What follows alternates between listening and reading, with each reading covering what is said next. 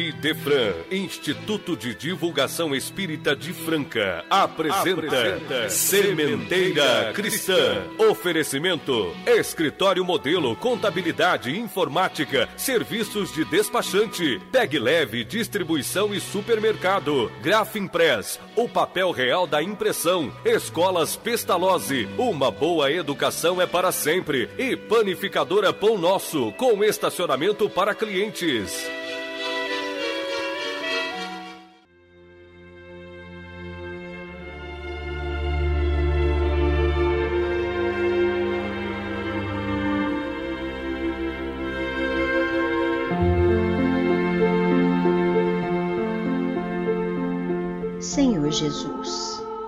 Faze que sejamos úteis aos teus propósitos sublimes. Que através dos trabalhos de sementeira que neste momento propomos realizar, logremos penetrar as almas de boa vontade. Que por acréscimo da tua misericórdia, sejamos todos felizes destinatários da tua luz, que também suplicamos. Faze que neste humilde esforço de divulgar em teu nome possamos alcançar igualmente as consciências ainda afastadas do teu evangelho. Que todos os corações se façam receptivos à tua paz e ao teu amor.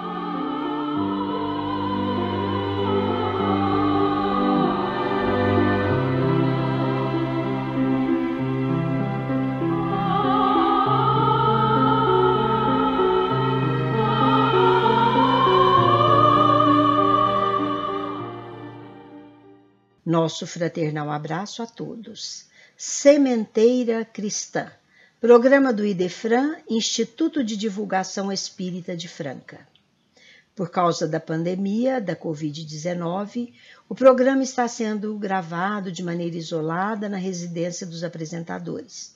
Por isso pedimos nos perdoe por termosas falhas. Iniciamos com Os Espíritos Superiores Respondem. De O Livro dos Espíritos, a questão número 869. A pergunta: Com que objetivo o futuro está oculto ao homem? A resposta: Se o homem conhecesse o futuro, negligenciaria o presente e não agiria com a mesma liberdade, porque seria dominado pelo pensamento de que, se uma coisa deve acontecer, não tem que se ocupar dela, ou então procuraria dificultá-la. A lei de Deus estabeleceu que fosse assim, a fim de que cada um concorresse para a realização das coisas, mesmo aquelas a que gostaria de se opor. Assim, o homem frequentemente prepara, sem desconfiar disso, os acontecimentos que sobrevirão no curso da sua vida.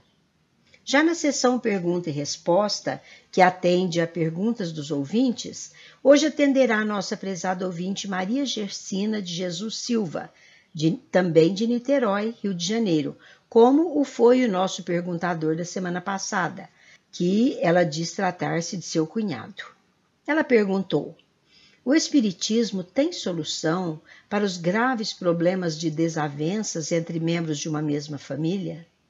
Vamos aguardar um pouquinho, minha cara Gersina. A resposta virá no final deste programa.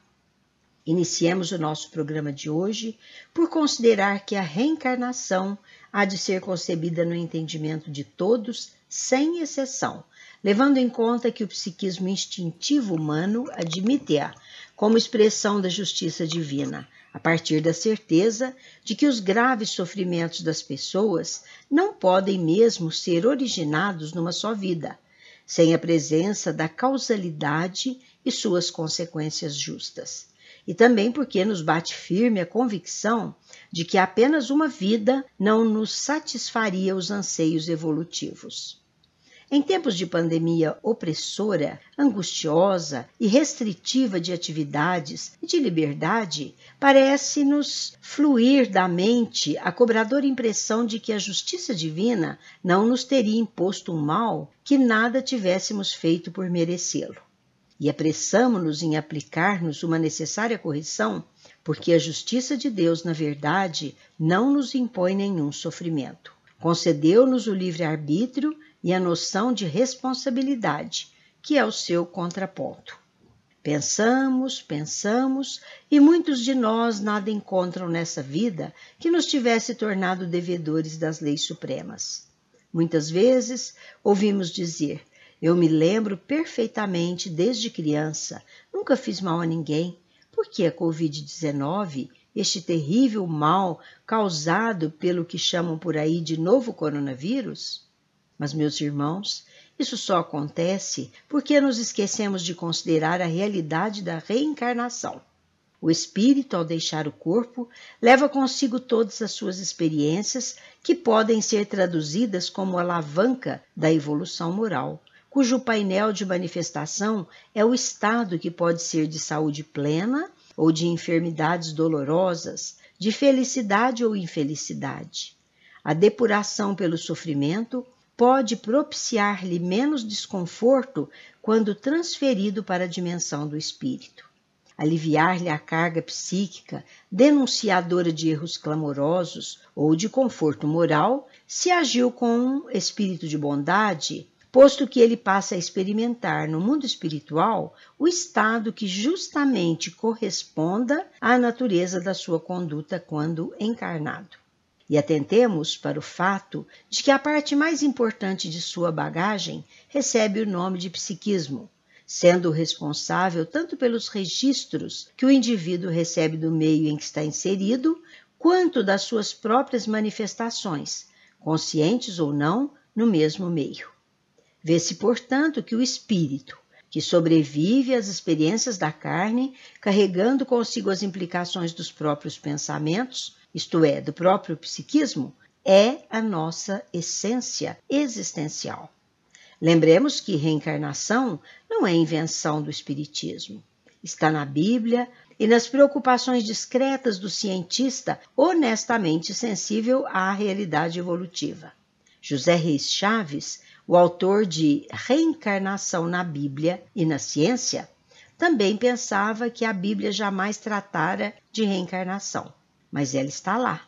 Veio ele mais tarde a exclamar e mover-se no sentido da sua constatação séria e conclusiva, e fê-lo entre nós espíritas e na expressão de alguém que estagiara longamente como seminarista e agora incomodado pelas coisas do espírito e concentrado na realidade da reencarnação. Já o grande filósofo do espiritismo Leon Denis na sua obra O Problema do Ser, do Destino e da Dor, diz que a alma, depois de residir temporariamente no espaço, renasce na condição humana, trazendo consigo a herança, boa ou má, do seu passado. Renasce criancinha, reaparece na cena terrestre para representar um novo ato do drama da sua vida, resgatar dívidas que contraíra, conquistar pelo próprio esforço novas capacidades, que lhe hão de facilitar a ascensão e até acelerar a marcha no rumo da perfeição, portanto, da felicidade efetiva. A lei dos renascimentos explica e completa o princípio da imortalidade. A evolução do ser indica um plano e um objetivo supremo. Esse objetivo, que é a perfeição, não se pode realizar em uma única existência, por mais longa que ela seja. Devemos ver na pluralidade das vidas da alma a condição necessária de sua educação e de seu progresso. É à custa dos próprios esforços, de suas lutas, de seus sofrimentos, que ela vai se redimindo de seu estado de ignorância, de inferioridade, de devedora, elevando-se de degrau em degrau, ora estagiando no plano físico, ora nas inumeráveis estâncias espaciais. Vamos continuar com este assunto, mas agora o um momento musical para reflexão. De Gounod, com orquestra de câmara RGE, regência de Henrico Simonetti, a divina página musical que em todos os domingos, emoldurando a prece de abertura, dela só ouvimos uma breve introdução, mas hoje a teremos inteira. Ave Maria.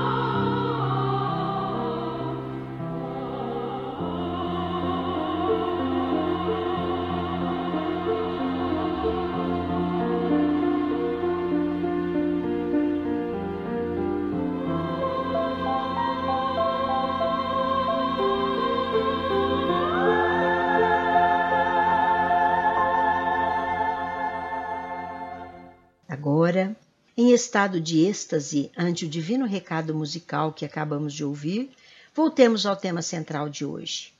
A reencarnação, considerada nas vozes de além-túmulo, é a única forma racional pela qual podemos admitir a reparação das faltas cometidas e a evolução gradual dos seres.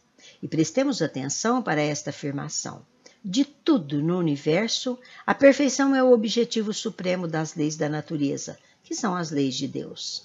Tornados racionais, eis que não admitiríamos sanções morais satisfatórias e completas se não admitíssemos o renascimento. Sem tal oportunidade redentora, seria impossível conceber-se a existência de um ser supremo que governa o universo com justiça. Se admitíssemos que o homem vive pela primeira e única vez neste mundo, que uma única existência terrestre é o quinhão de cada um, a incoerência e a parcialidade presidiriam à repartição dos bens e dos males, das aptidões, das faculdades, das qualidades e dos vícios. Porque para uns a fortuna, a felicidade, e para outros a miséria, a desgraça inevitável. Para aqueles a força, a saúde, a beleza, para estes a fraqueza, a doença, a fealdade. Porque a inteligência, a genialidade aqui e acolá a imbecilidade. Como se encontram tantas qualidades morais admiráveis a par de tantos vícios e defeitos? Por que raças tão diversas? Umas tão inferiores que parecem confinar com animalidade e outras favorecidas com todos os dons que lhes asseguram a supremacia. Não fosse pela reencarnação, como explicar as enfermidades inatas, a cegueira, a idiotia, as deformidades, todos os infortúnios que enchem os hospitais, os albergues, as casas de correção. A hereditariedade não explica tudo. Na maior parte dos casos, estas aflições não podem ser consideradas como resultado de causas atuais. Sucede o mesmo com os favores da sorte. Muitíssimas vezes, os justos parecem esmagados pelo peso da prova, ao passo que os egoístas e os maus prosperam. Porque também as crianças que morrem sem que tenham sentido a vida e outras que morrem até mesmo antes de nascer. E as que são condenadas a sofrer desde o berço. Certas existências acabam em poucos anos, em poucos dias, enquanto outras duram até século. Donde vêm também os jovens prodígios, músicos, pintores, poetas, todos aqueles que desde a meninice mostram disposições extraordinárias para as artes ou para as ciências, ao passo que tantos outros ficam na mediocridade a vida toda, e não obstante o esforço dos pais no sentido de dotá-los do saber, da ciência. E, igualmente, de onde vêm os instintos precoces, os sentimentos inatos de dignidade ou baixeza, contrastando às vezes tão estranhamente com o meio em que se acham inseridos. Se a vida individual começasse com o nascimento terrestre, e se antes dele nada existisse para o homem, em vão se procuraria explicar estas diversidades pungentes, estas tremendas anomalias, e ainda menos poderíamos conciliá-las com a existência de um poder sábio, providente, equitativo. Todas as religiões, todos os sistemas filosóficos contemporâneos vieram esbarrar com o ponto de vista da unicidade da existência do ser humano. E assim, o destino continua incompreensível a ensombrar o plano universal, a revolução do interesse evolutivo que é inerente ao espírito, ainda que muitos o neguem, conseguindo com isso apenas tornar o sofrimento tanto mais infeliz quanto inexplicável. O homem levado a acreditar na ação das forças cegas e fatais, na ausência de toda justiça distributiva, resvala insensivelmente para o ateísmo e o pessimismo. Ao contrário, com a doutrina das vidas sucessivas, tudo se explica. Agora, o nosso momento musical mediúnico. Autoria do espírito de Ataúfo Alves, psicografia de Jorge Risini, na voz de Márcia. Reencarnação.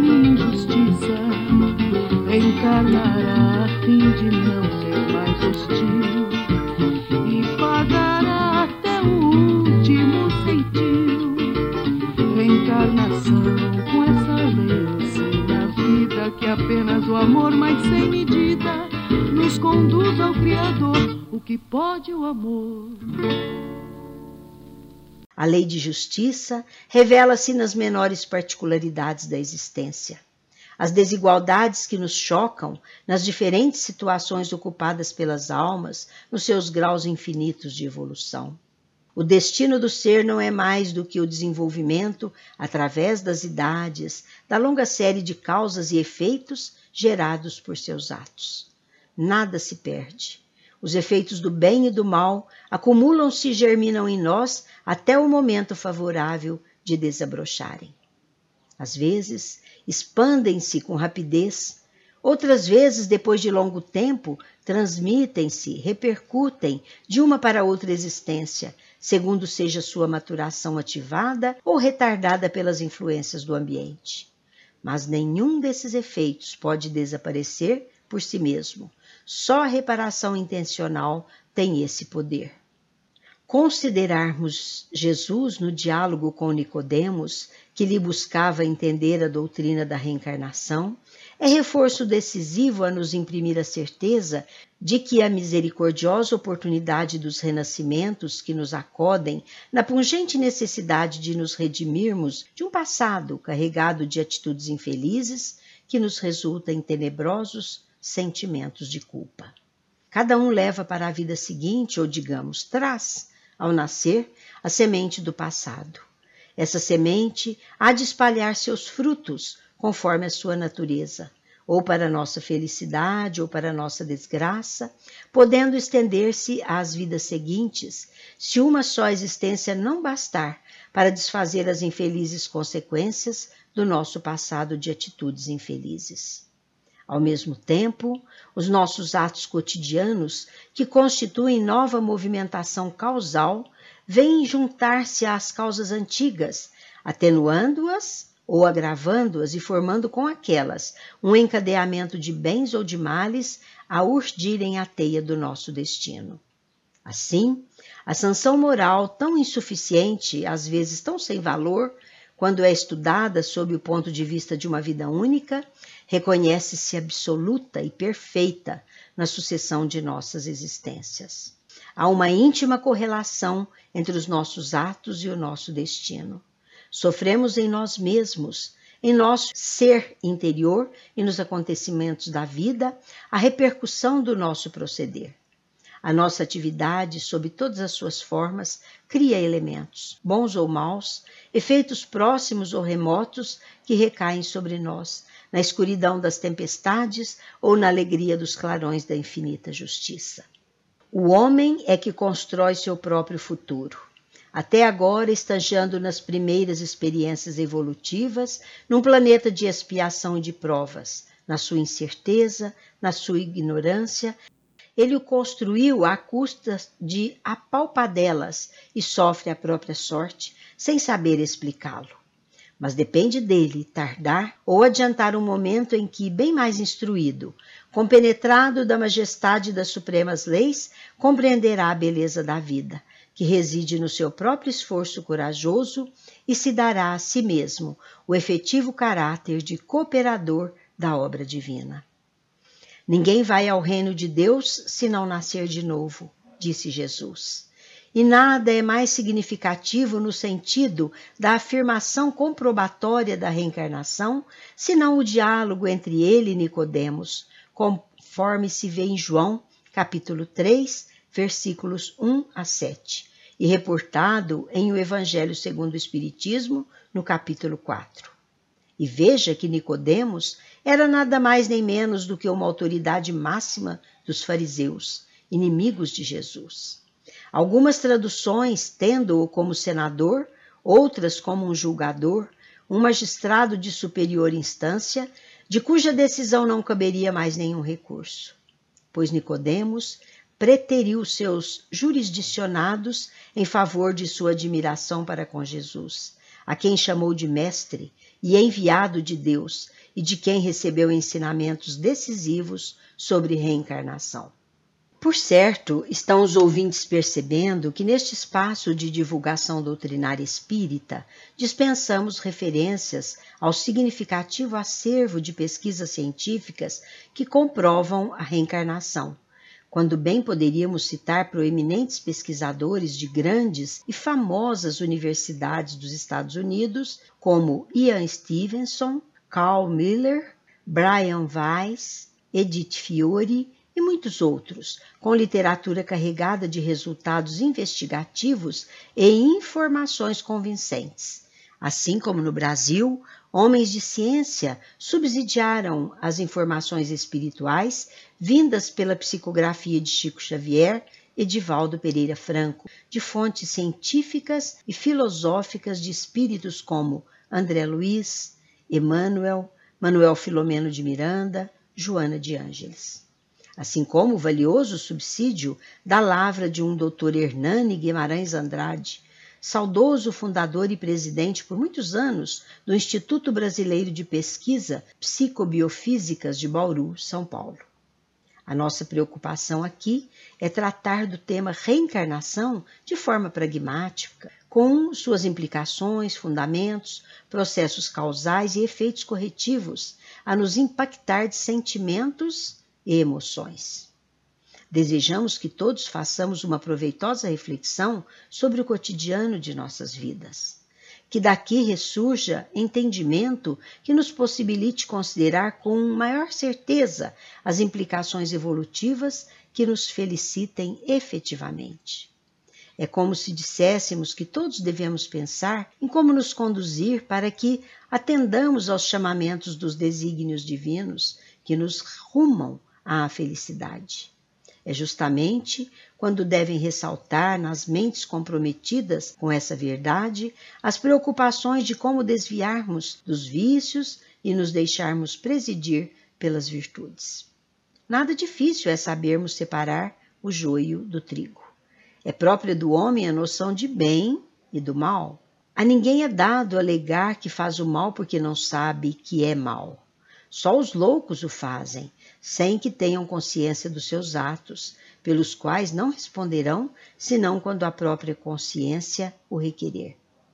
É assim que evocarmos conduta que condiga com as leis divinas aplicarmos na prática os ensinamentos do Evangelho de Jesus num mundo cuja extensão se anula pelas possibilidades da comunicação e quando todos somos imediatamente informados de fatos ocorridos em qualquer parte do planeta, Já não é mais admissível que aleguemos desconhecer os preceitos cristãos e ignorarmos que existem veredas luminosas para o nosso espírito imortal.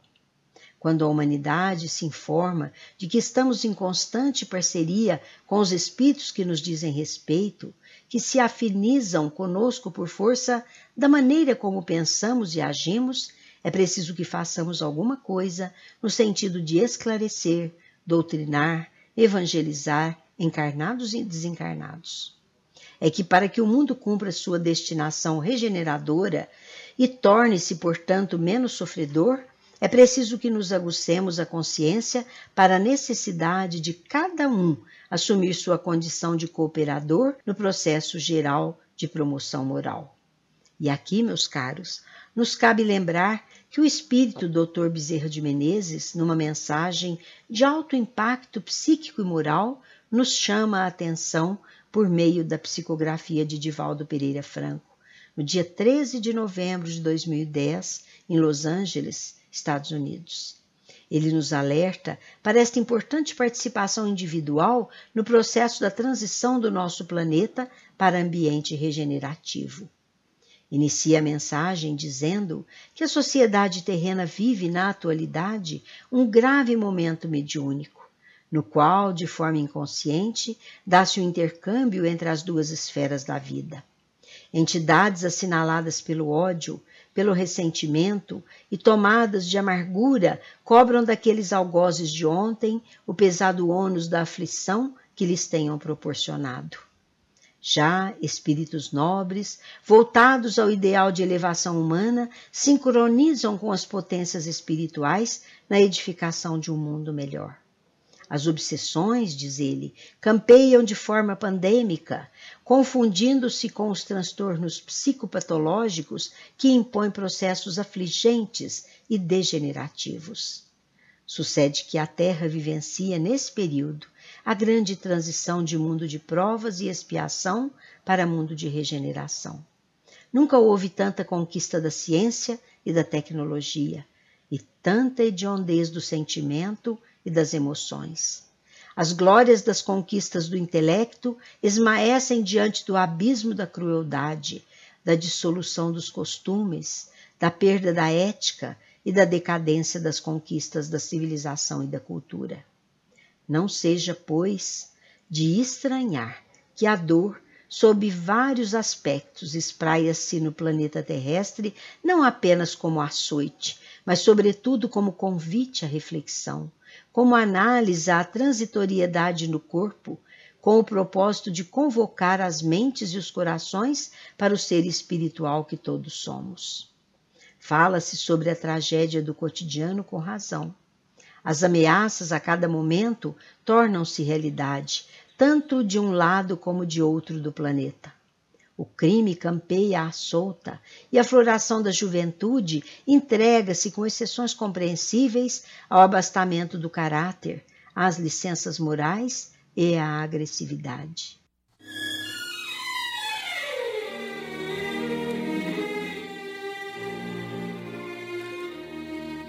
Estamos apresentando Sementeira Cristã. Oferecimento Escritório Modelo Contabilidade, Informática, Serviços de Despachante, Escritório Modelo Centro e Estação, Peg Leve Distribuição e Supermercado, Cesta Básica, Produtos de Limpeza, Descartáveis, Sucos em Pó e Líquidos, melhores preços para sua empresa, Distribuição Rua Carlos de Vilhena 4270 Vila Imperador, Televendas 16 3707 2870 Loja Estação, Rua Voluntário Mário Mazini, 1902, fone 16 3723 2888. Escolas Pestalozzi. Agende uma visita. Fone 3711 0100. Escolas Pestalozzi, uma boa educação é para sempre. Acesse www.pestalozzi.com.br. Grafimpress, o verdadeiro papel da impressão. Rua José Bonifácio 361, Vila Nicásio, 37220410 e 37220418. Panificadora Pão Nosso, Rua Padre Anchieta 2163 Centro, 3722 2933.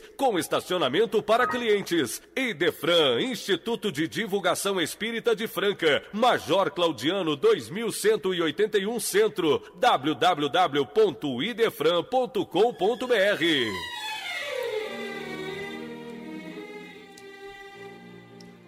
E continua o espírito Dr. Bezerra.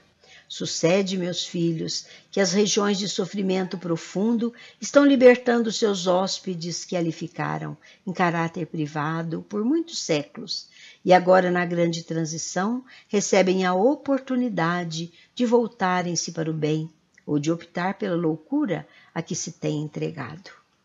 Se teimosamente permanecem no mal, há de ocorrer que, a benefício do planeta, irão ao exílio em planetas inferiores, onde lapidarão a alma, auxiliando seus irmãos de natureza primitiva, como aconteceu conosco no passado.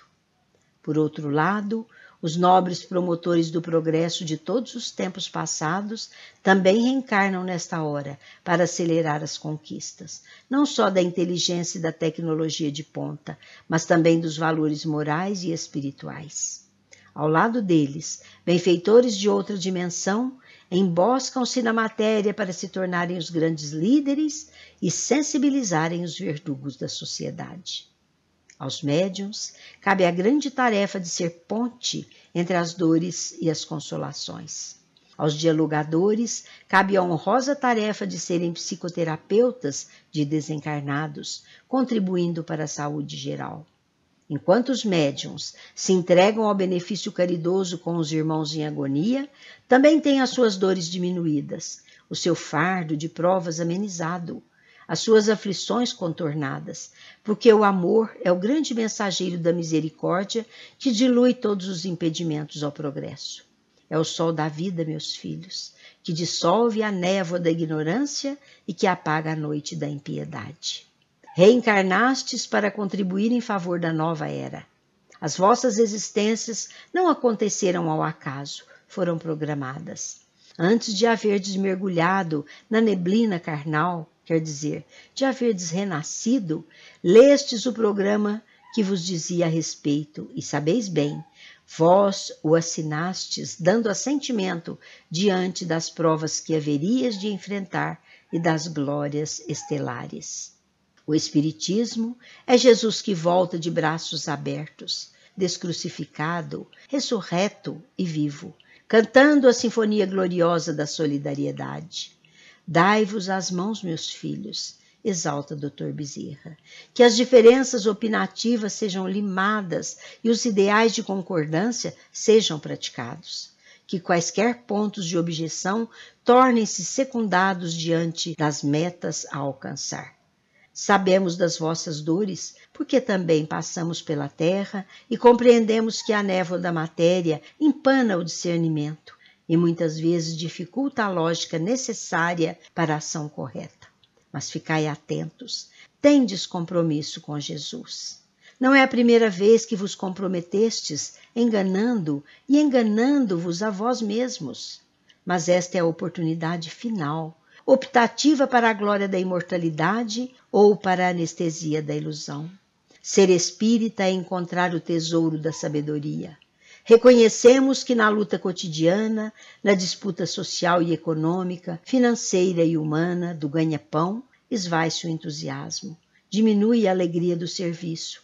Mas, se permanecerdes fiéis, orando com as antenas direcionadas ao Pai todo amor, não vos faltarão a inspiração, o apoio, as forças morais para vos defenderdes das agressões do mal que muitas vezes vos alcança.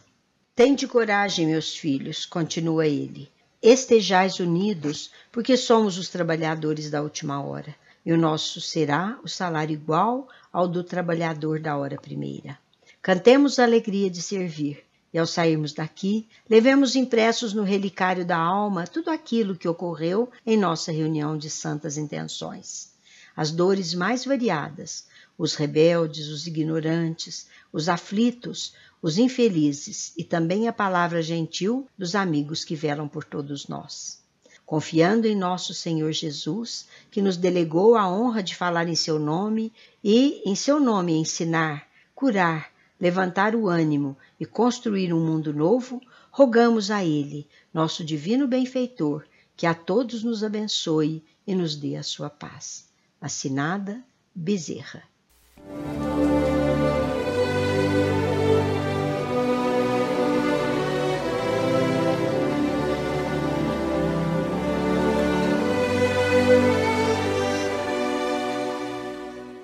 No Sementeira Cristã, em nossa dimensão. Você pode valer-se da livraria ou do Clube do Livro Espírita, administrados pelo Idefran, e adquirir livros espíritas e produtos correlatos a preços especiais, facilitando a sua leitura, o seu estudo e o enriquecimento de sua própria biblioteca. A livraria, o Clube do Livro Espírita do Idefran, tem como preocupação principal difundir o livro espírita pelo menor custo, especialmente o Clube do Livro Espírita, administrado pelo IDEFRAN, que atende Franca e muitas outras localidades do Brasil. E vejam que são quatro opções mensais entre ciência, romance, mensagens, estudos, autoajuda infantil. O Clube do Livro Espírita do IDEFRAN, em virtude das grandes quantidades de livros que adquire junto às editoras e distribuidoras, pode distribuir livros a preços de clube. Ligue 16 3721 8282 ou consulte o site www.idefran.com.br e você saberá que existem várias maneiras que podem tornar mais baratos ainda os livros distribuídos pelo Clube do Livro Espírita do Idefran. E os não residentes em Franca saberão como receber em sua cidade o livro ou os livros do mês, ou até sobras de meses anteriores. E saiba que você que reside no município de Franca pode utilizar-se graciosamente da biblioteca do Idefran. Junte-se àqueles que já vêm desfrutando desses benefícios e faça a sua parte no nosso esforço conjunto de tornar o mundo melhor. O movimento espírita francano e regional está ligado ao 46º mês de Kardec, cujo tema central é coerência doutrinária. Pelas vias do YouTube, ilustres oradores fazem luz às nossas consciências. Hoje, Edgar Tão, de Ribeirão Preto, encerrará o 46º mês de Kardec, com o tema As Três Revelações. E agora registre aí no seu telefone. Você pode contar com o serviço de telemensagem Idefran CHB 24 horas, que se preocupa com o reconforto e a elevação dos corações instruindo e consolando as almas para vencerem os embates da vida. Disque 16 3713 0299.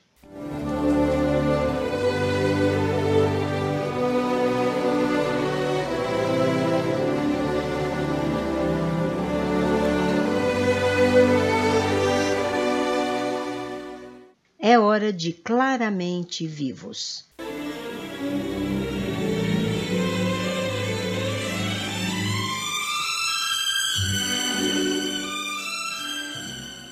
Hoje vamos ouvir mensagem que o espírito de Gastão Henrique Gregores, pela psicografia de Chico Xavier e constante do livro Enxugando Lágrimas, dirigiu a todos os seus queridos, especialmente à esposa Augusta, a Augustinha, a quem exalta qualidades, a qualidade moral dos filhos e expõe com profundos sentimentos as suas impressões acerca da separação, que diz ele, não se trata de separação, porque ninguém se separa quando existe amor.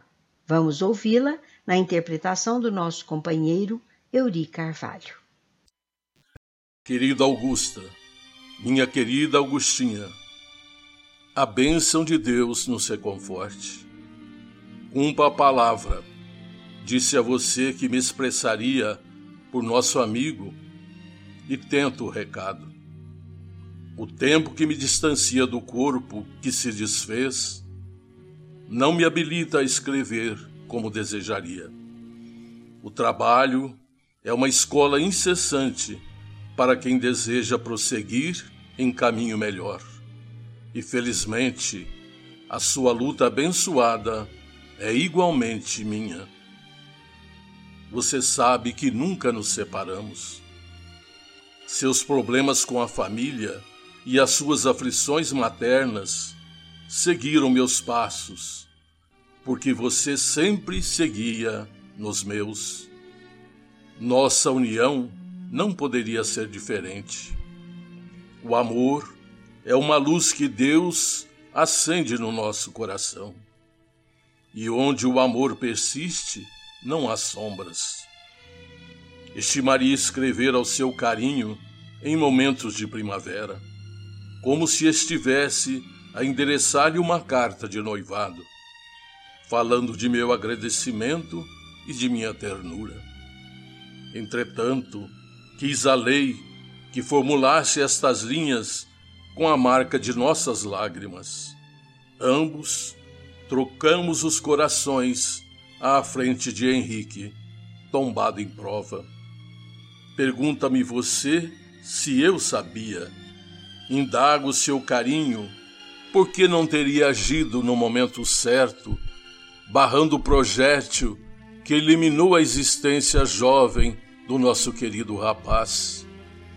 Mas posso afirmar a você, querida Augusta, que os nossos encargos continuam aqui sem sermos anjos. Tudo fazemos ao nosso alcance, de nossas possibilidades estreitas, para socorrer os entes amados. Entretanto, conseguimos pouco. Penso que tudo isso deve ser assim, porque seria um erro furtar nossos filhos à experiência humana como se nos pertencessem, quando, na essência, pertencemos todos a Deus. Creia que seu marido fez força. Ainda assim, a lei das provas nos reclamava a tempestade de fevereiro passado. Era preciso enfrentar as dificuldades, sofrer as tribulações e entregar tudo à providência divina. Graças a Jesus, você está fortalecida na fé e os nossos filhos queridos nos compreendem. Seu pai e até mesmo nosso Eurípedes, com outros amigos, nos sustentaram e nos guardam a segurança espiritual. Estou na sua condição, pai humano, com alguns passos apenas na estrada adiante. Admito que nossos benfeitores da espiritualidade maior, tudo sabiam por antecipação, porque fomos, você e eu, amparados de imediato. Augusta, peço a você coragem.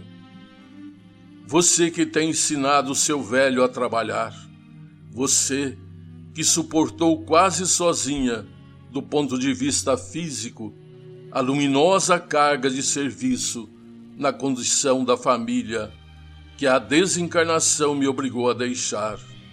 Você, que nunca se intimidou com provações e necessidades, continuará sem pausa nas tarefas que são nossas.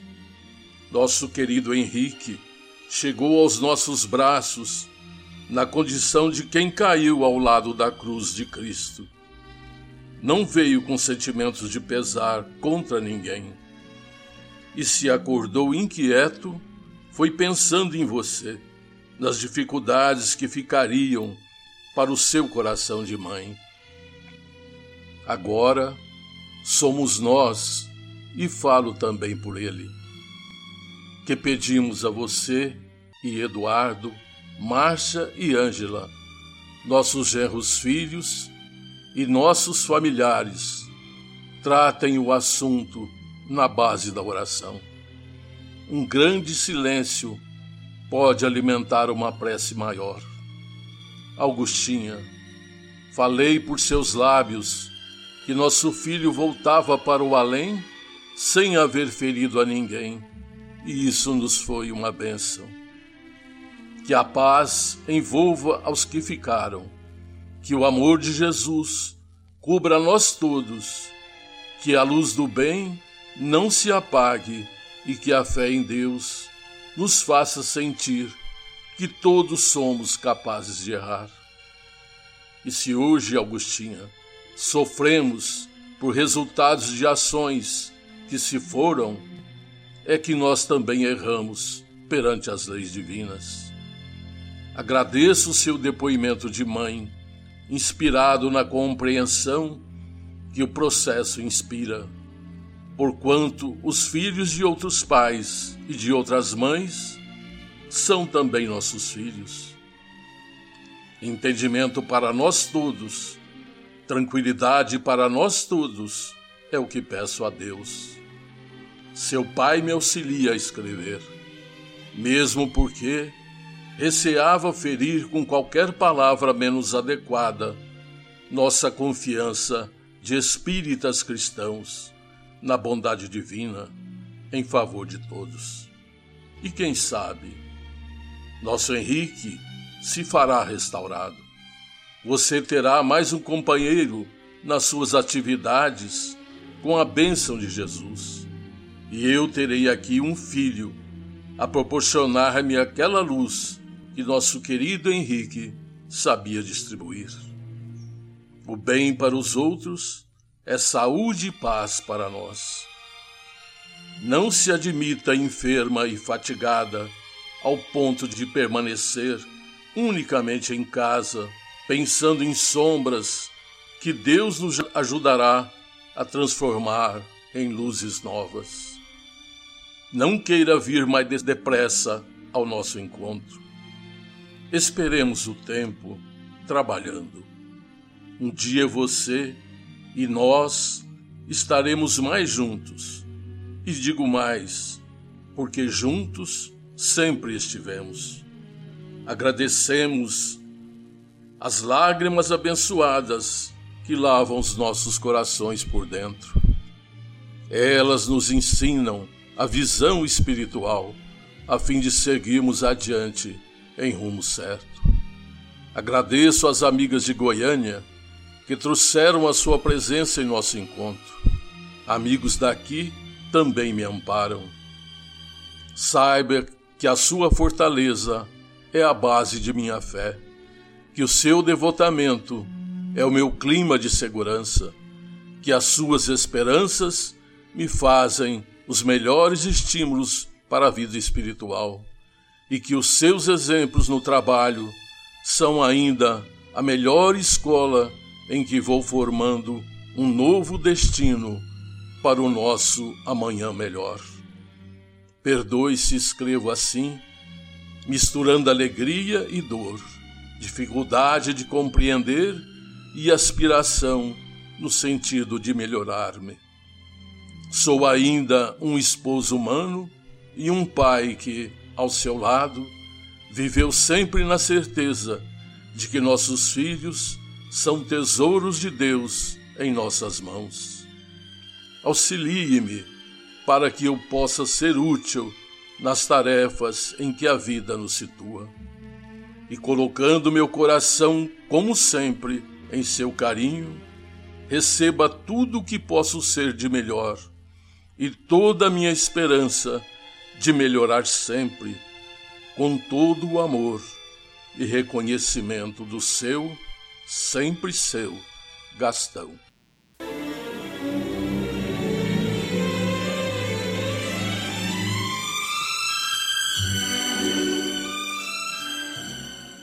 A seguir, no Sementeira Cristã, pergunta e resposta.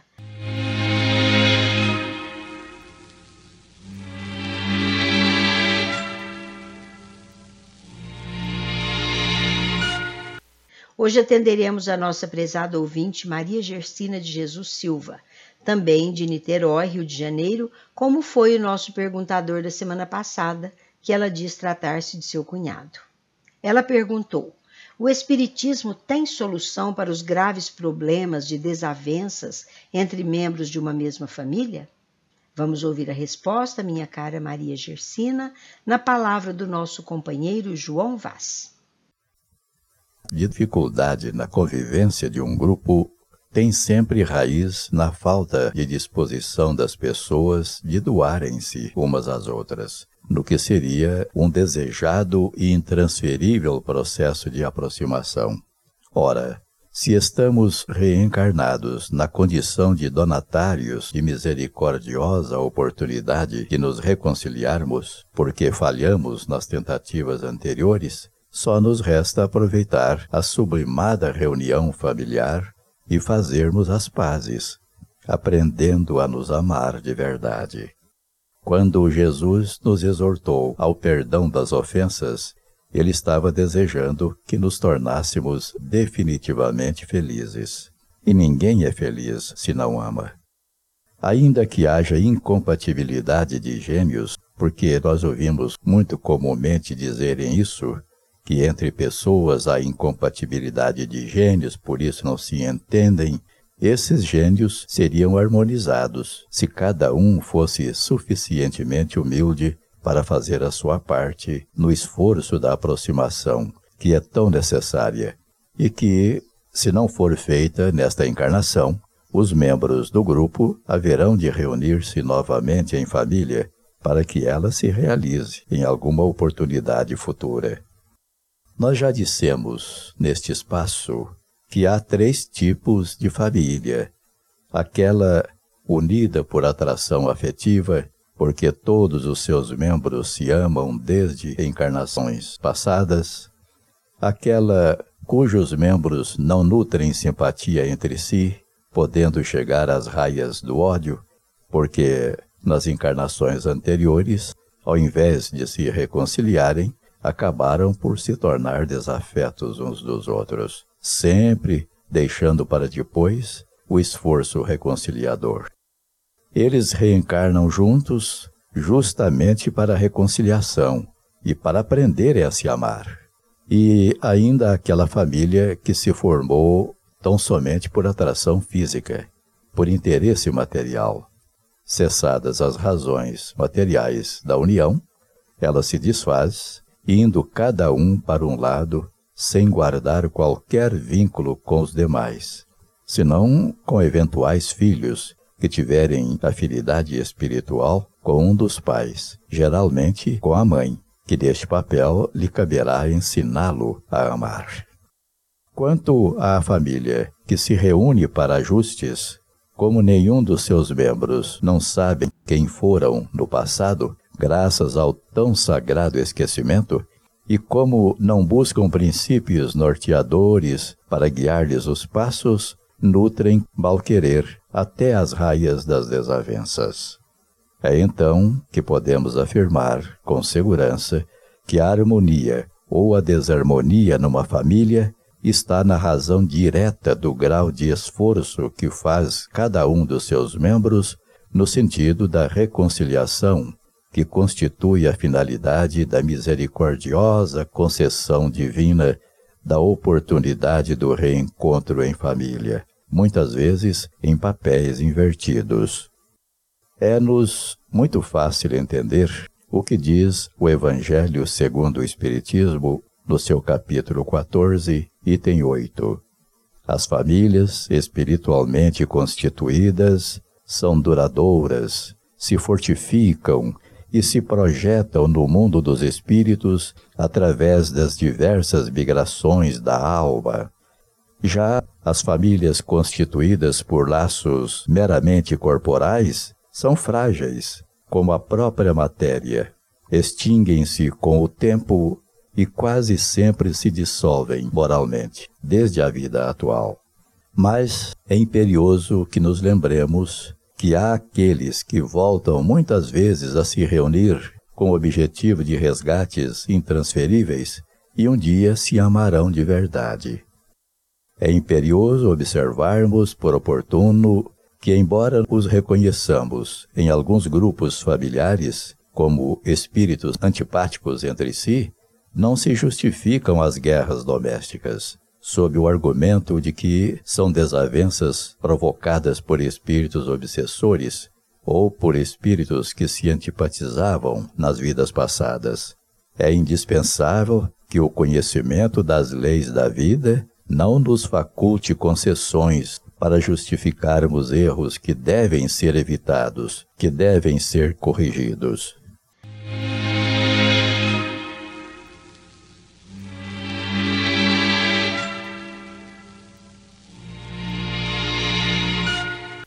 Envie sua pergunta para Idefran, Rua Major Claudiano, 2185, Centro, CEP 14400 690, Franca, São Paulo, ou pelo telefone 16 3721 8282, ou ainda por e-mail idefran@idefran.com.br. A mente purificada sublima a conduta, mantendo-a nos caminhos retos. Com esta observação do Espírito Emmanuel, pela psicografia de Chico Xavier, encerramos o Sementeira Cristã. Sementeira Cristã www.idefran.com.br ou youtube.com.br idefranvídeos. Apresentou Nara Carlone. Participação de Euri Carvalho, Maria Gersina de Jesus Silva e João Vaz. Redação e produção técnica João Vaz. Inserção virtual Ricardo Fadu e Antônio Carlos Essado. Agradecemos pela audiência, que Jesus nos abençoe a todos e não se esqueça de agendar, a partir do mesmo horário de domingo próximo, um novo tema. E também Sementeira Cristã a qualquer hora no youtube.com/idefranvídeos. Música Idefran, Instituto de Divulgação Espírita de Franca, com o apoio de Escritório Modelo, Contabilidade, Informática, Serviços de Despachante, Peg Leve, Distribuição e Supermercado, Grafimpress, o papel real da impressão, Escolas Pestalozzi, uma boa educação é para sempre e Panificadora Pão Nosso, com estacionamento para clientes. Apresentou Sementeira Cristã.